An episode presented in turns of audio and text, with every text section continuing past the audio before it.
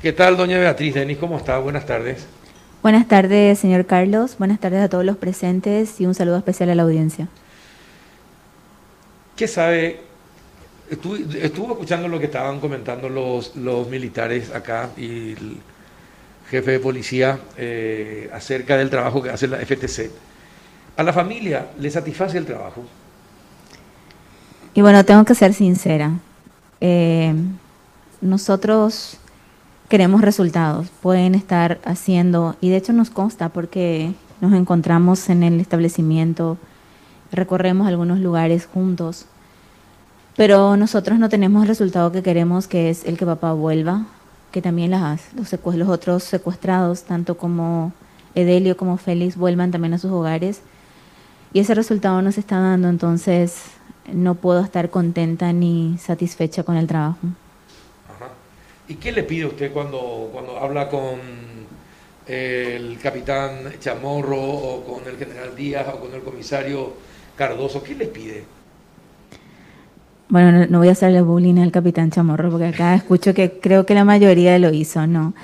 Eh, es con el que menos hablo realmente, pero al que más le molesto es al general Díaz, también a, a Nimio y a, a otras personas más que constantemente a diario, eh, y seguramente y les digo luego, molestando de nuevo en los mensajes, siempre digo, ¿qué novedades hay? ¿Qué tienen? ¿Qué saben de papá? ¿Hay alguna información? ¿Manejan algún dato? Y, y, lastimosamente, y así me responden, nada, ¿verdad? Estamos haciendo trabajos, continuamos buscándolo, a él y a los demás secuestrados, pero en realidad no tenemos nada. Entonces, pero seguimos siempre con esa fe y esperanza y al día siguiente volvemos con, con la misma pregunta.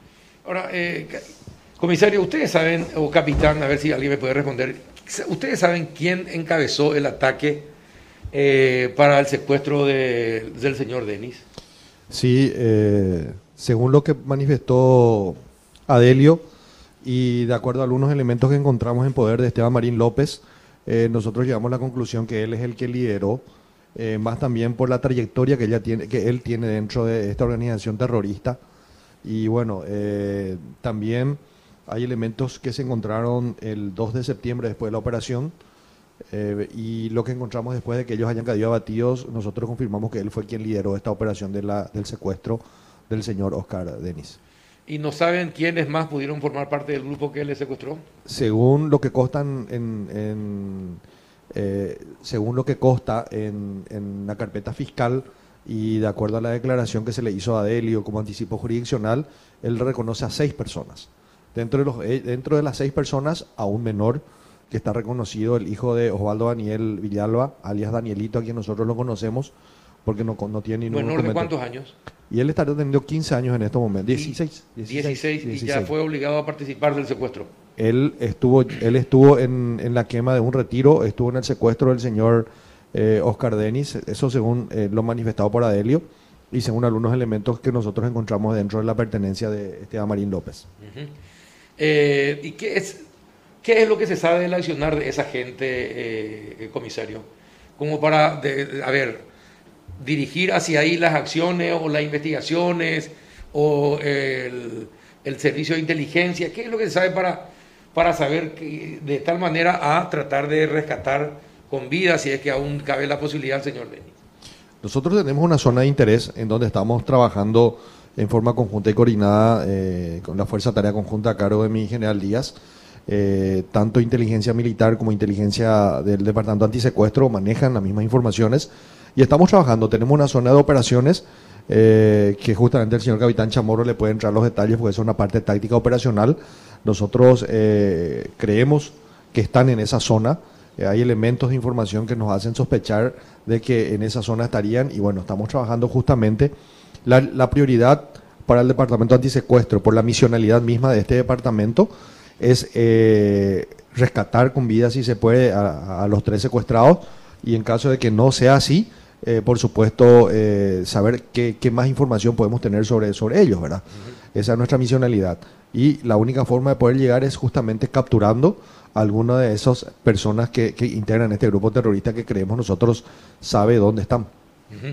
Si saben la zona por donde estarían, ¿Qué les impide eh, una acción?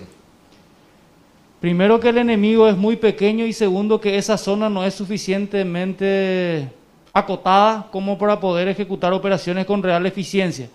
Eh, esto es básicamente 85% de inteligencia y el resto es lo que sobra para la parte operacional. El, el hecho de haber tenido eh, en el pasado un enfrentamiento en donde tuvimos que emplear la fuerza letal, infelizmente también siempre contra, contra tres seres humanos, eh, fue resultado justamente de un trabajo de investigación de inteligencia conjunta que nos llevó a preposicionarnos en, un determinado, en una determinada área. Pero considerando la amplitud del terreno, y eso funciona o se entiende mucho mejor cuando uno lo visita y ve y puede apreciar, puede entender a cabalidad de que la superficie que abarca la zona de interés es demasiado grande para tan poca gente. Voy a hacer un paralelismo, ¿verdad? Si, si me permiten. Sí, adelante. Ah, eh, en, en el caso de, para comparar con un, país que tiene también un problema algo parecido, pero mucho mayor, que es Colombia. Eh, dividiendo la cantidad de terroristas activos o de guerrilleros activos en tres departamentos, responsabilidad de, una fuerza de tarea que se llama Omega en Colombia, uno encuentra que para cada guerrillero hay algo así como 2.500 hectáreas para esconderse. La proporción en Paraguay es que para cada guerrillero hay aproximadamente 11.000 hectáreas para, para esconderse para entender un poco la proporcionalidad que existe de qué tan vasto es el terreno y la dificultad que tenemos cuando sobreponemos esa amplitud del terreno con el tamaño de lo que buscamos, que en este caso son muy pocas personas y más todavía que tenemos que tener muchísimo cuidado porque podrían tener secuestrado con ellos y en primer lugar está la vida de los secuestrados, no hay, no hay de otra. Cuando, eh, cuando escucha estas explicaciones, ¿qué piensa y qué le pediría a los militares? ¿Qué le pediría luego? ¿Qué le pido?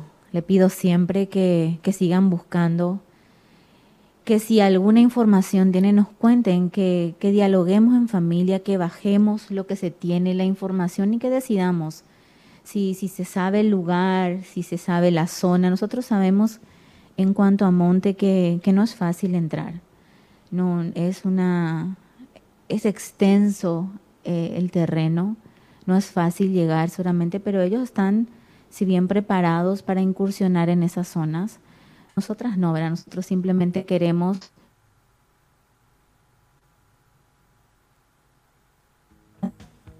incursiones en el monte, que, que llegamos al, al, lugar donde, donde acampamentaron, ¿cómo se dice? Estuvieron en campamento, perdón, en campamento por cinco días no fuimos directamente a ese lugar como se, se dio a entender, sino que en la, en la búsqueda llegamos a ese lugar y bueno, se reconoció esa zona y, y si llegamos y si encontramos esas, eso, esas cosas que entregamos, luego llegó el general Díaz, que también tenía conocimiento porque siempre estamos informando, perdona el general, de todo lo que hacemos, de todo lo que queremos hacer, del recorrido que hacemos, si queremos o no que nos acompañen y todo ese tipo de cosas. Y sí les pido a diario que, si saben algo, pues que nos cuenten, que sepamos la realidad y bueno, y que si se puede llegar a los secuestrados y se puede lograr la liberación, bueno, que lo hagan. El tema, el tema cuando con los secuestros es que no es solamente el secuestrado el que, el que vive secuestrado, sino esta la familia. Eh, porque, eh, porque tienen que, no pueden contar muchas cosas, no pueden decir muchas cosas. Es más, nosotros tenemos en este país, eh, como consecuencia de consejos de los colombianos, de establecer una ley que prohíbe que la familia haga uso de sus bienes, por ejemplo. Con todo lo que eso implica en materia económica a la familia. Por eso, mientras dure el secuestro de los secuestrados, es muy difícil. También, los, también la familia está secuestrada. Eh, es una situación bastante compleja. Eh, yo me imagino que ustedes tendrán en cuenta también eso. Eh, y por eso, ¿qué, es lo que se podría hacer, por ejemplo? ¿qué, más necesita la FTC o el CODI? ¿Qué más necesita para que el, trabajo pueda ser más efectivo y con, en, menos, en, el menor tiempo posible pudiera saberse más de los secuestrados? Primero que nada hay que entender de que Eh, este trabajo, eh, por un lado, es bastante ingrato en ese sentido. Nosotros convivimos con las familias de los secuestrados también. No podemos decir que entendemos a cabalidad lo que sienten porque solamente ellos saben lo pesada que es esa cruz y lo reconocemos y por cierto reconocemos la valentía de las familias que hoy en día tienen a sus seres queridos secuestrados. ¿Y qué hacemos nosotros al respecto? Y seguir dando nuestro mayor esfuerzo. Lastimosamente eh, no es el resultado, no es lo que la familia quiere. Nosotros tampoco queremos solamente este resultado que tenemos. Nosotros queremos mucho más y por sobre todas las cosas, una sola cosa y la más importante es la que queremos. Que los secuestrados regresen a sus hogares, si eso es todavía posible. Y en ese sentido, ¿qué más necesitamos? Hay que entender que es un proceso de construcción. Nosotros no jugamos este partido solo. Quienes secuestraron tienen también su cuota eh, o su participación en este conflicto, en esta, en esta situación que se presenta. Ellos también juegan su partido y dificultan también las acciones que nosotros podemos llevar a cabo. Vuelvo a repetir, nosotros empezamos desde muy abajo como estados a combatir este grupo de, este tipo de amenazas. Empezamos de demasiado abajo. Hemos mejorado mucho. Todavía no somos lo que queremos ser, pero al menos ya no somos lo que antes éramos. Y en ese proceso de mejoramiento que tiene que continuar, se va a requerir de la comprensión de mucha gente seguramente para poder implementar esas capacidades que se requieren para poder tener mejores resultados. Pero tampoco voy a, dar una falsa expectativa. Hay que recordar casos como el de Colombia, por ejemplo, que con un presupuesto de 7 mil millones de dólares en presupuesto de defensa, todavía tiene los problemas que tienen. El presupuesto en el Paraguay ronda los 270 millones de dólares aproximadamente en, en materia de defensa. Asignados al CODI, ya había mencionado la cantidad, ¿verdad? Eh, no se trata solamente de dinero, se trata de que esas capacidades hay que instalarlas. Esas capacidades, una vez instaladas, lo primero lo para instalarlas lleva tiempo. Y a lo mejor el tiempo no es precisamente nuestro mejor aliado en caso de secuestros. Es agobiante y me imagino para la familia mucho más. Y por otro lado también entender de que ni con todas las capacidades todavía existe la posibilidad que el adversario tenga una cierta posibilidad de ejecutar algunas acciones para intentar justamente socavar la moral de su sociedad en contra de sus agentes que intentan imponer la ley en una determinada región. Señor Carlos, usted dijo una, una gran verdad, la familia está secuestrada. Mañana lastimosamente se cumplirían ocho meses, ocho meses ya sin papá. 240 días. Nosotros contamos días, horas, minutos, segundos. Y así como dijimos en, en la carta abierta, eh, el Estado falla. Para nosotras, el Estado falla y, sigue fallando en esa obligación de garantizarnos la seguridad y la libertad, ¿verdad? Porque no solamente está secuestrado papá, no solamente está secuestrado Delio ni Félix, sino estamos está secuestrada la familia. No podemos irnos ni desplazarnos a ningún lugar, tenemos miedo también. No podemos disponer de nuestros bienes, de nuestros patrimonios. En síntesis, estamos, toda la familia está secuestrada. Sí, es terrible. Eh, es terrible esta situación. Eh, cuando ustedes recibieron la contestación de la señora Bachelet, ¿qué, ¿qué, importancia le dieron a la respuesta?